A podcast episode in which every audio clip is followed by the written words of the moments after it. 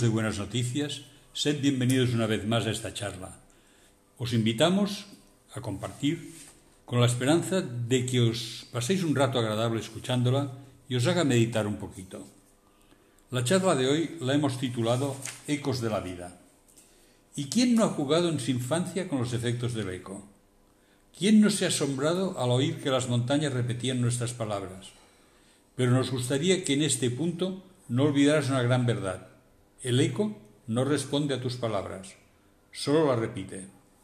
Dani, un saludo. ¿Cómo Muy buenas, ¿qué tal? Saludos a todos los oyentes, a todos los amigos y seguidores del programa. Hoy me gustaría que empezaras contando una historia que algunos dicen que es verdad, que es realidad, y otros dicen que tan solo es una leyenda urbana. Me estoy refiriendo al timbalé del Brook, el tambolire, el montañas del Brook, traduzco. ¿Eres capaz de hacerlo? Puedo intentarlo. Vamos allá. ¿Lo intentamos? A ver qué sale. Pues mira, la historia del timbalé del Brook o del, del de las montañas del Brook se remonta al día 9 de febrero del 1808 durante la Guerra de la Independencia Española. El ejército napoleónico pretendía atacar a un pueblo pequeño llamado Sampadoro. El pueblo eh, pretendía presentar resistencia a esta invasión.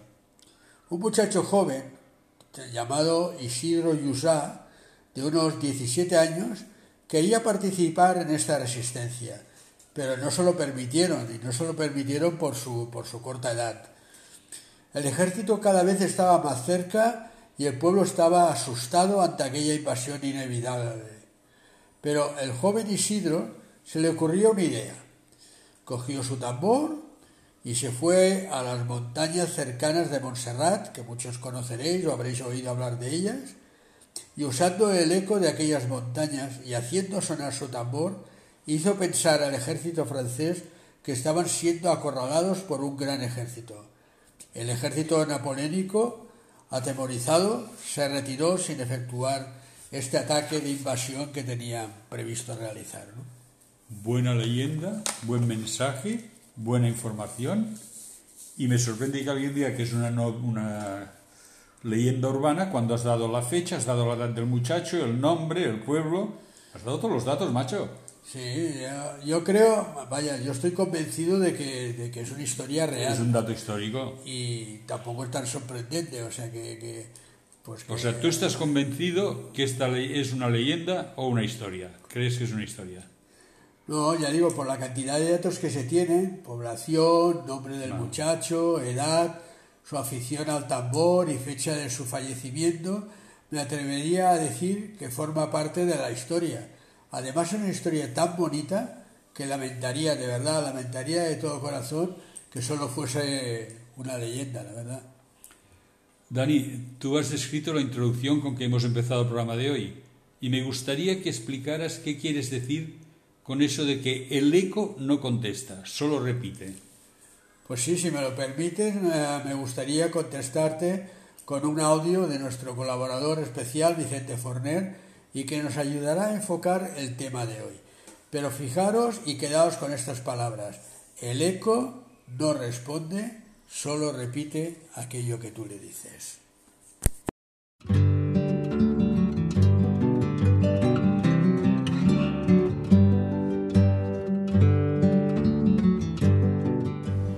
Un padre y un hijo salieron a pasear por el campo y llegaron a una zona montañosa Mientras iban andando por los caminos estrechos entre las rocas, de pronto el niño tropezó y gritó ¡ay! Y de pronto ¡ay, ay, ay! El niño se asustó, no sabía lo que estaba pasando. ¿Quién hay ahí? ¿Quién hay ahí? ¿Quién hay ahí? ¡Eh! ¡Eh! ¡Eh! El padre lo miraba y se reía, y el niño estaba asustado, no entendía lo que ocurría. ¿Quién está aquí? ¿Quién está aquí? cobarde, cobarde, cobarde. El padre dice, tranquilo, no hay nadie, no te preocupes. Esto es el eco. Mira, escucha. Hola, hola, hola, hola. Te amo, te amo, te amo. ¿Ves? el niño no entendía. Dice, bueno, mira, el eco es una cosa, eh, por, las montañas, por la situación, nuestra voz rebota y, y se repite así. Pero en realidad el eco no es otra cosa que un ejemplo de la vida, porque la vida siempre nos devolverá aquello que le damos.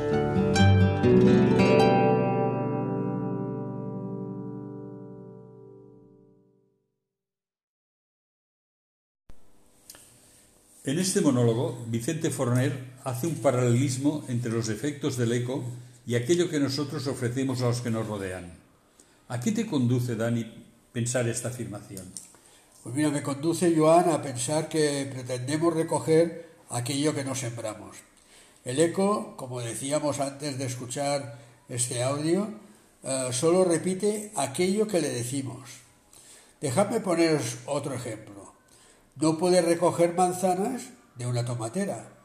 Vivimos en una sociedad que se mueve de una forma distinta de la que esperamos que reaccionen o actúen con nosotros. Queremos recoger lo que no sembramos. Esperamos que el eco nos responda algo distinto de aquello que le decimos. ¿Pero por qué crees que reaccionamos así? Porque no nos importa lo que reciben los demás pero le damos excesiva importancia a aquello que recibimos y podríamos decir que pretendemos cambiar el sonido del eco. A ver, explícame esto. ¿Qué quieres decir con cambiar el sonido del eco? Sí, pues precisamente que lo que nosotros le decimos, como decía del timbalé, ¿no? Como decía aquel en la montaña, la montaña repetía el sonido del tambor de aquel muchacho. Esto está claro. Entonces el eco repetirá lo que nosotros decimos. Exacto. Pero muchas veces aquello que nosotros decimos a los demás no nos gusta recibirlo. Que nos lo digan a nosotros. Eso Ángela María, es lo que decía Vicente. Eso vale. mismo. ¿eh? Vale, vale, ahora lo pillo. Eh, Dani, eh, ahora que lo he pillado y me ha costado tanto, ¿por qué no escuchamos una canción y me relajo un poco? Para descansar un poquito, para relajarnos. ¿eh? No, pero es, es yo creo que es algo que todos tenemos muy claro, ¿no? Es aquello de, de antes de decir algo, ¿qué te gustaría que te dijeran a ti, ¿no? Y entonces, precisamente, el eco lo que hace, que por eso he hecho hincapié desde el principio del programa, no, no responde. O sea, lo único que hace es repetir lo que tú le dices. Por lo tanto, aquello que sembrares, aquello que tú des a los demás, es aquello que tú vas a, a recibir, ni más ni menos. ¿Y qué te parece si escuchamos una canción de, de su presencia que se titula Eco? Vale, así me relajo. Vale.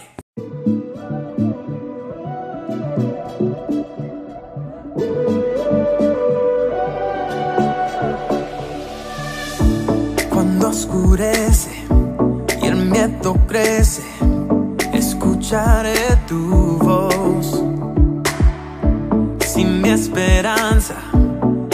se acaban, mi fuerza tú serás. Cuando creo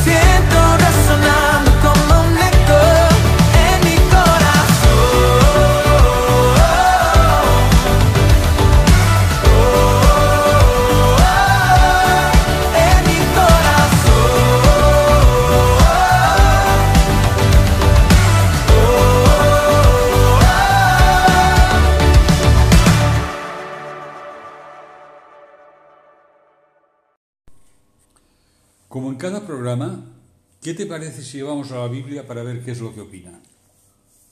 Me parece perfecto. Me gustaría que nos, dije, nos, dirijara- Di. nos dirijamos, perdonad, se me lengua la traba, a- en Gálatas 6.7, donde leemos, no os en- engañéis, Dios no puede ser burlado, pues todo lo que el hombre sembrare, eso también segará. No os engañéis. Es una forma de avisarnos de que a veces nosotros mismos nos mentimos a nosotros, nos creemos nuestras propias mentiras. Pero Dios no puede ser burlado.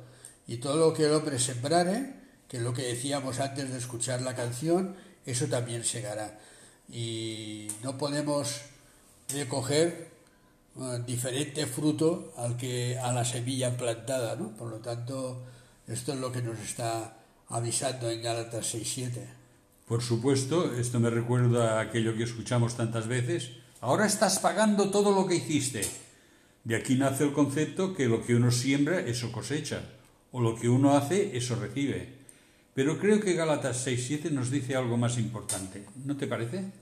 Cierto, nos enseña que nadie se puede burlar de la justicia de Dios.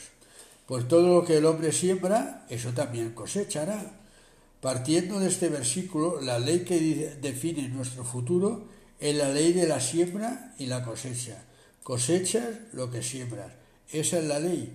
Y muchas veces creemos de que, de que Dios, como que es bueno, pues hace manga ancha y, nos pasa por alto todos nuestros errores, todas nuestras... Y sí que es verdad que a través de, del sacrificio de Jesucristo, ah, Él quiere darnos el perdón, pero no por eso estamos exentos de justicia. ¿eh?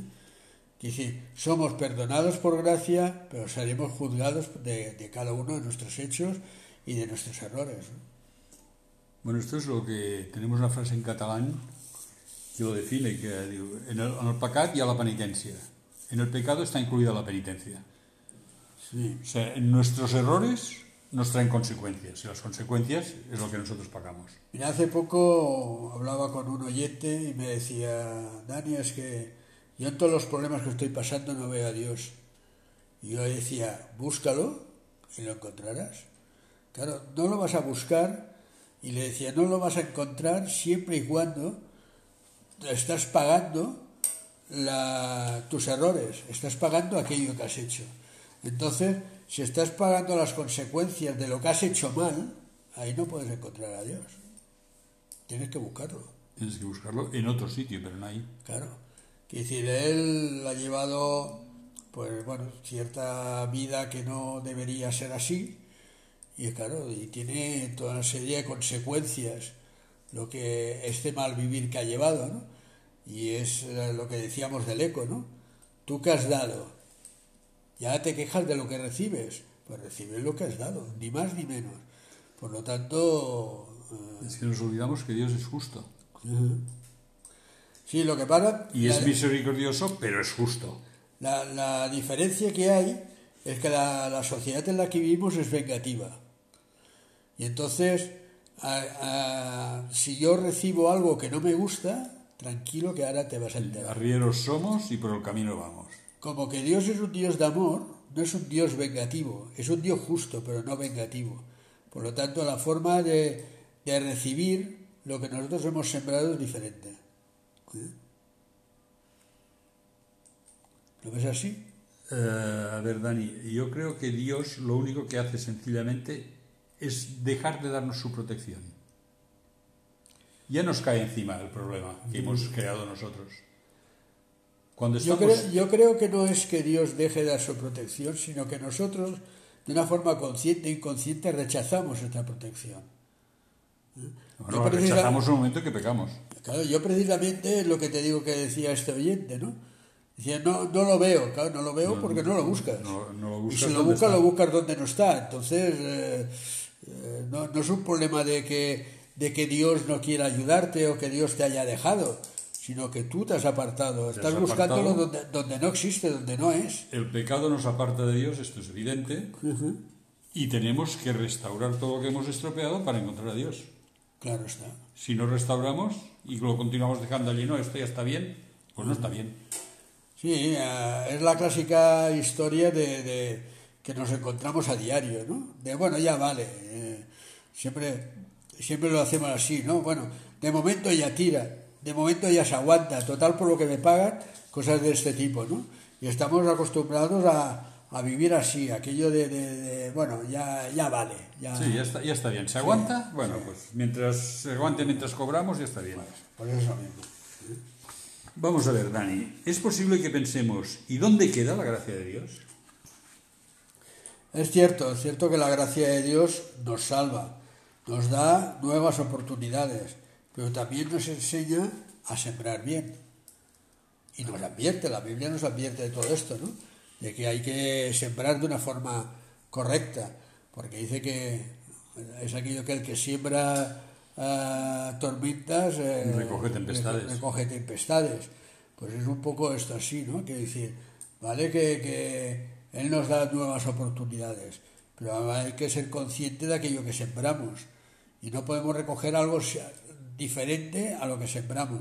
Antes te ponía un ejemplo, ¿no? Que decir, si sembras melones, no vayas a buscar tomates.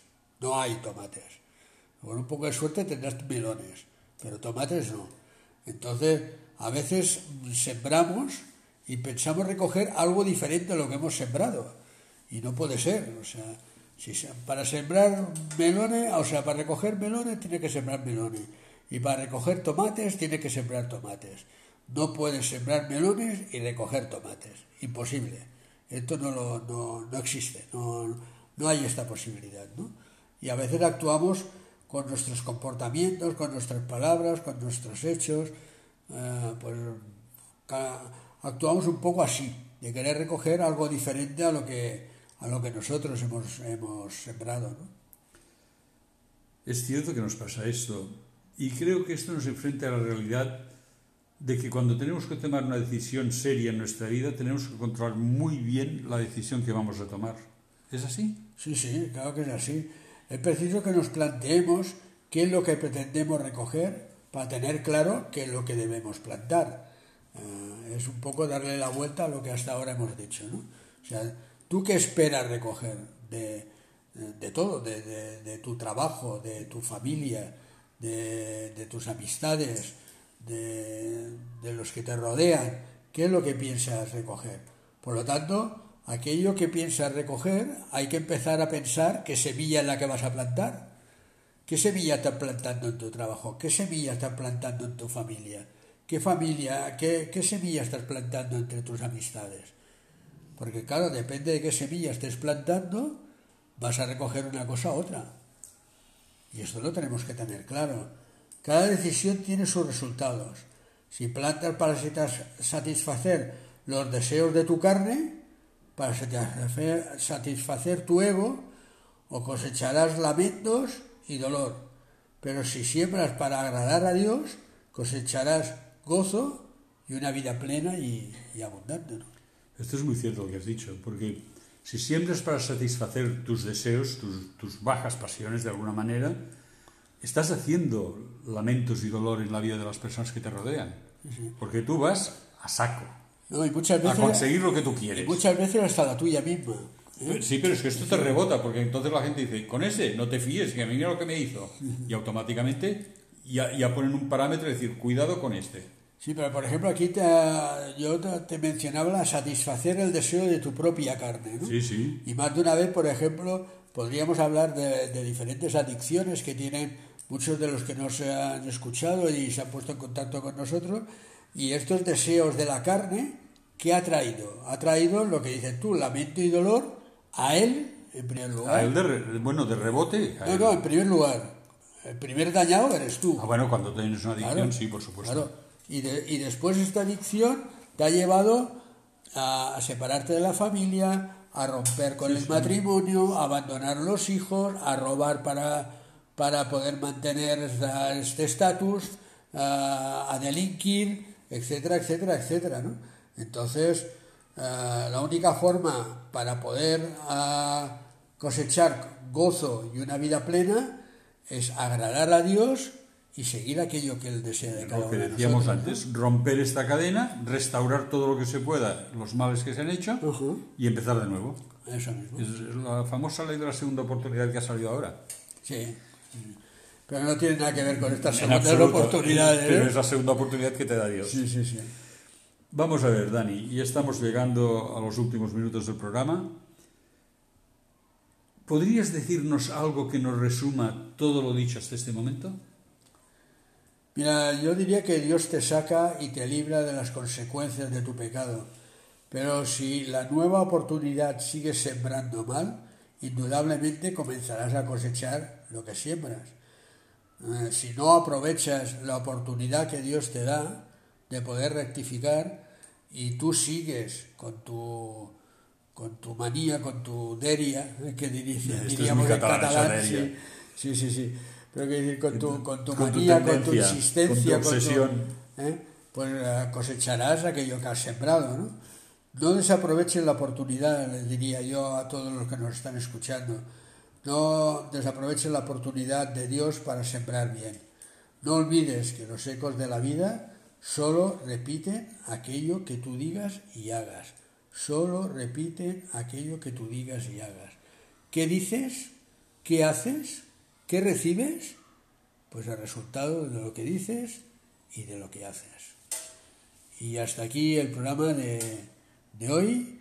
Esperamos que te haya llevado a una meditación seria de todo lo que os hemos contado y hayas decidido sembrar diferente de lo que hasta ahora estás sembrando y te darás cuenta que recogerás mucho más gozo, mucho más alegría de lo que hasta ahora estás recogiendo.